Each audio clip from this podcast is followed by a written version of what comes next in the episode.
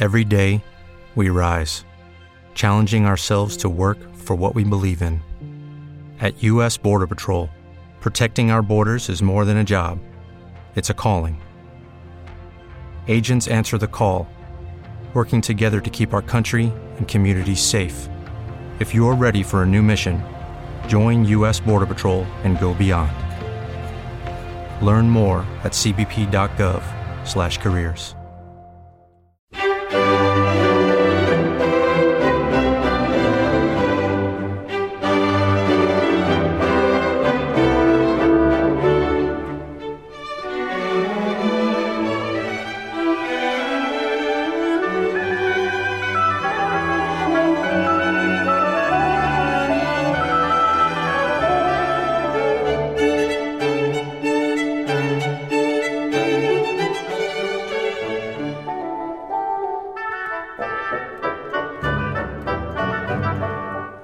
Bertrand Russell que decía que, que le consolaba saber que el mejor escritor eh, había sido manco y el mejor músico eh, había sido un sordo.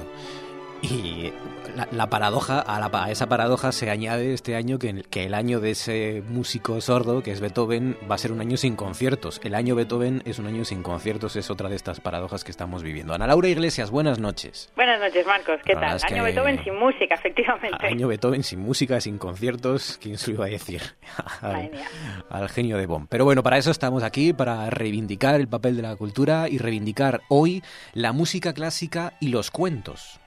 Eso es, ya que esta semana vamos a celebrar como podamos el Día del Libro, que es pasado mañana, pues hoy vamos a buscar esa relación que existe entre libros y música clásica, que es enorme. Así que bueno, vamos a acotar un poco la situación, vamos a centrarnos en un sector en concreto de la literatura y que son, pues eso, los cuentos. Vamos a escuchar cómo suena la música clásica inspirada en los cuentos. Pues nada, si quieren saber efectivamente cómo suenan los cuentos en la música, eh, no se pierdan nuestro especial Mucho más que Mozart, con quien arrancamos.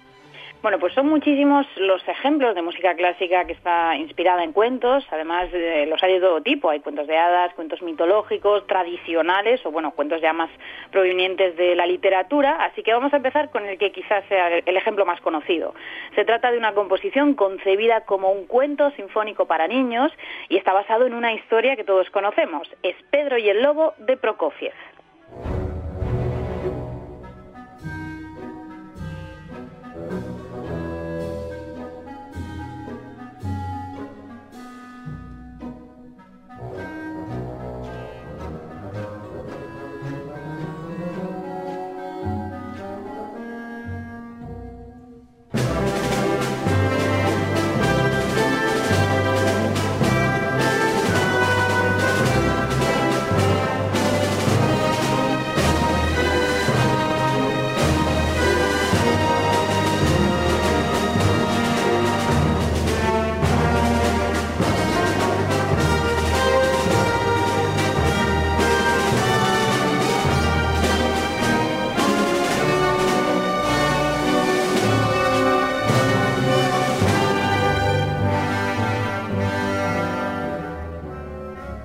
Y el Lobo de Prokofiev, que es un cuento magnífico además para que los guajes eh, conozcan la música ¿no? y los instrumentos. Pues sí, Pedro y el Lobo fue escrito por el compositor ruso Sergei Prokofiev en 1936, efectivamente en forma de un cuento sinfónico para niños. Y es que, aunque estamos escuchando una versión instrumental en este caso, la pieza original incluye un narrador que va contando a través de la música la historia de Pedro y al mismo tiempo, pues los distintos instrumentos de la orquesta van interpretando el papel de los animales y personajes que van apareciendo, de forma pues que los pequeños espectadores, para los que está pensada esta música, pueden reconocer los instrumentos a través de su papel en la orquesta.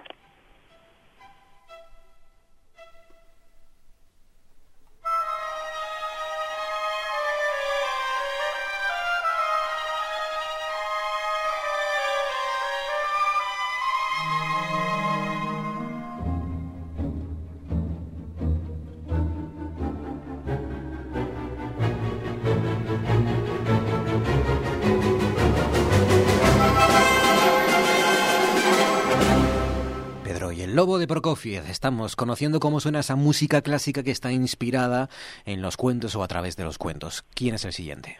Bueno, pues de Pedro y el Lobo, que quizás sea la música inspirada en cuento más famosa, nos vamos a uno de los cuentos más conocidos y que ha dado pie a varias obras en la música clásica. Así imaginó el compositor danés Carl Nielsen el sonido de Aladdin.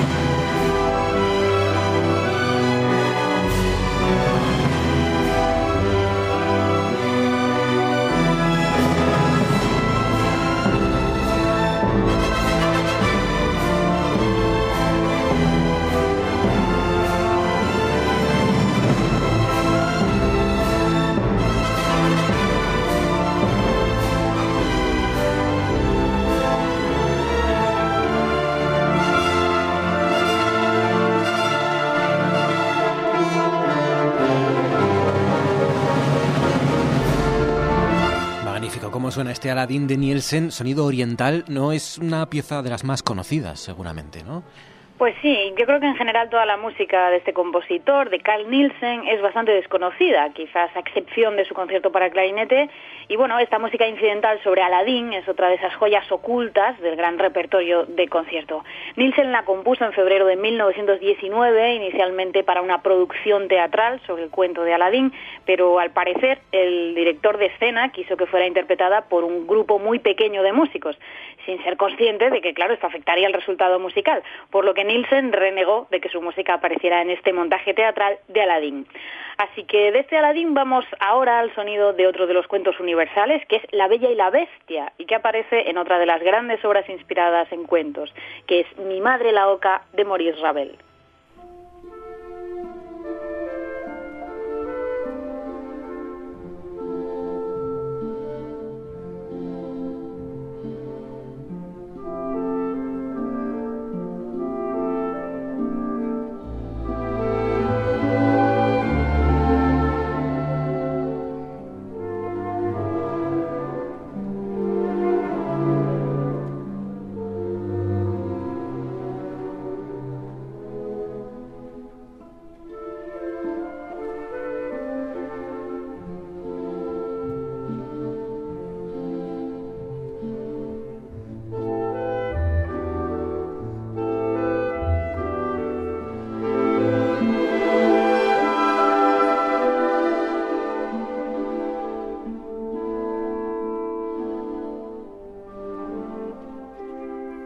Pues así es como imaginó Ravel La Bella y la Bestia. En esa obra, Mi Madre la Oca. Qué título, ¿no? Mi Madre la Oca de Ravel. ¿Por qué le dio a Ravel por ahí? un poco raro. Mi madre la oca es una suite de cinco piezas en la que, bueno, cada una está inspirada en un cuento. Este que acabamos de escuchar es el vals de la Bella y la Bestia, mientras que los otros movimientos hablan de cuentos como Pulgarcito, por ejemplo, y otros cuentos tradicionales franceses que yo creo que viene de ahí ese título de Mi madre la oca. Bueno, Ravel la compuso originalmente para piano a cuatro manos en 1910 y hoy en día es una de las de sus obras más interpretadas, aunque yo creo que pocas veces se ven montajes pedagógicos con esta música, quizás por ese sonido impresionista que tiene y que a veces pues es difícil de entender por los más pequeños. Y de este sonido tan especial de Ravel vamos a pasar a otro tipo de cuento. Es una pequeña pieza para cello y piano llamada Pohádka, que en checo significa cuento de hadas y que está firmada por el compositor checo Leos Janáček.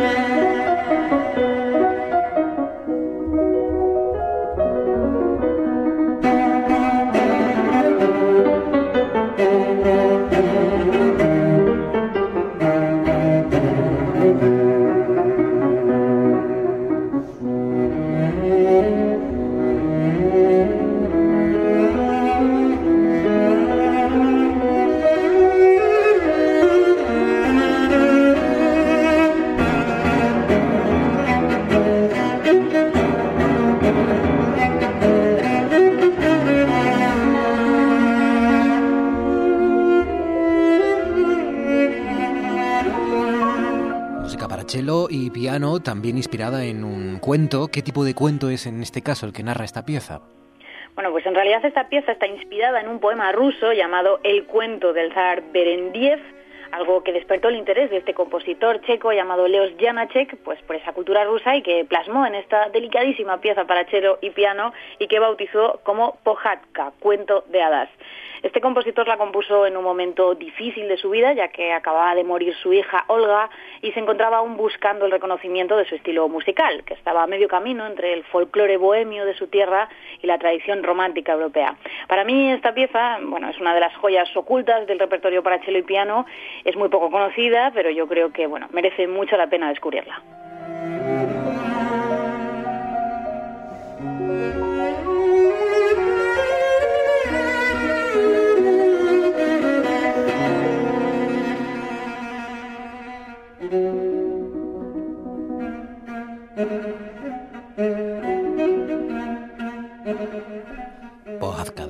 De Janasek es el penúltimo, la penúltima parada que hacemos en este recorrido por la música clásica y los cuentos. Empezamos con Prokofiev, luego seguimos con Nielsen, Ravel y Janasek al que estamos escuchando. ¿Quién va a cerrar este, este cuento? Bueno, pues si hablamos de cuentos y de música clásica, hay alguien que no puede faltar y que es Piotr Ilyich Tchaikovsky, quien en sus ballets puso música a los grandes cuentos, haciendo que muchos de ellos suenen en nuestra memoria colectiva pues como él los imaginó como es el caso del Cascanueces, que está basado en un cuento homónimo de Hoffman, o por supuesto La Bella Durmiente, que es un ballet de 1888 basado en el cuento de los hermanos Grimm y que se convirtió en uno de esos grandes ballets por los que Tchaikovsky pues, ha pasado a la historia.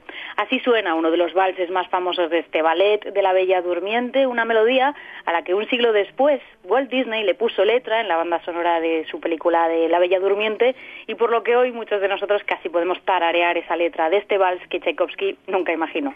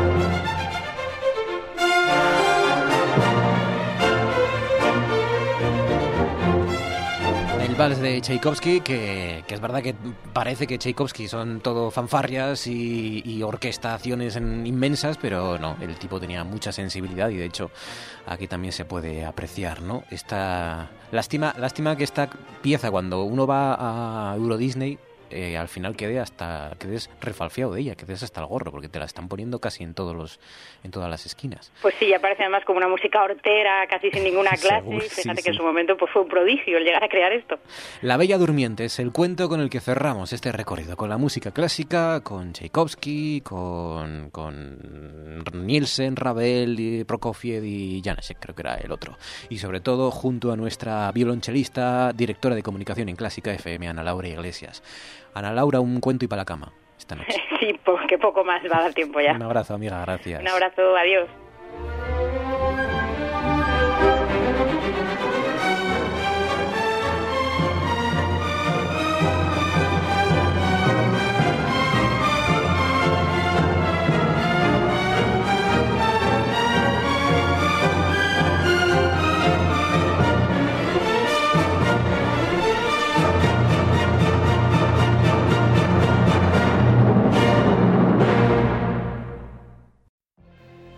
Could have a career where the opportunities are as vast as our nation, where it's not about mission statements, but a shared mission? At U.S. Customs and Border Protection, we go beyond to protect more than borders from ship to shore, air to ground, cities to local communities. CBP agents and officers are keeping people safe Join U.S. Customs and Border Protection and go beyond for something far greater than yourself. Learn more at cbp.gov/careers.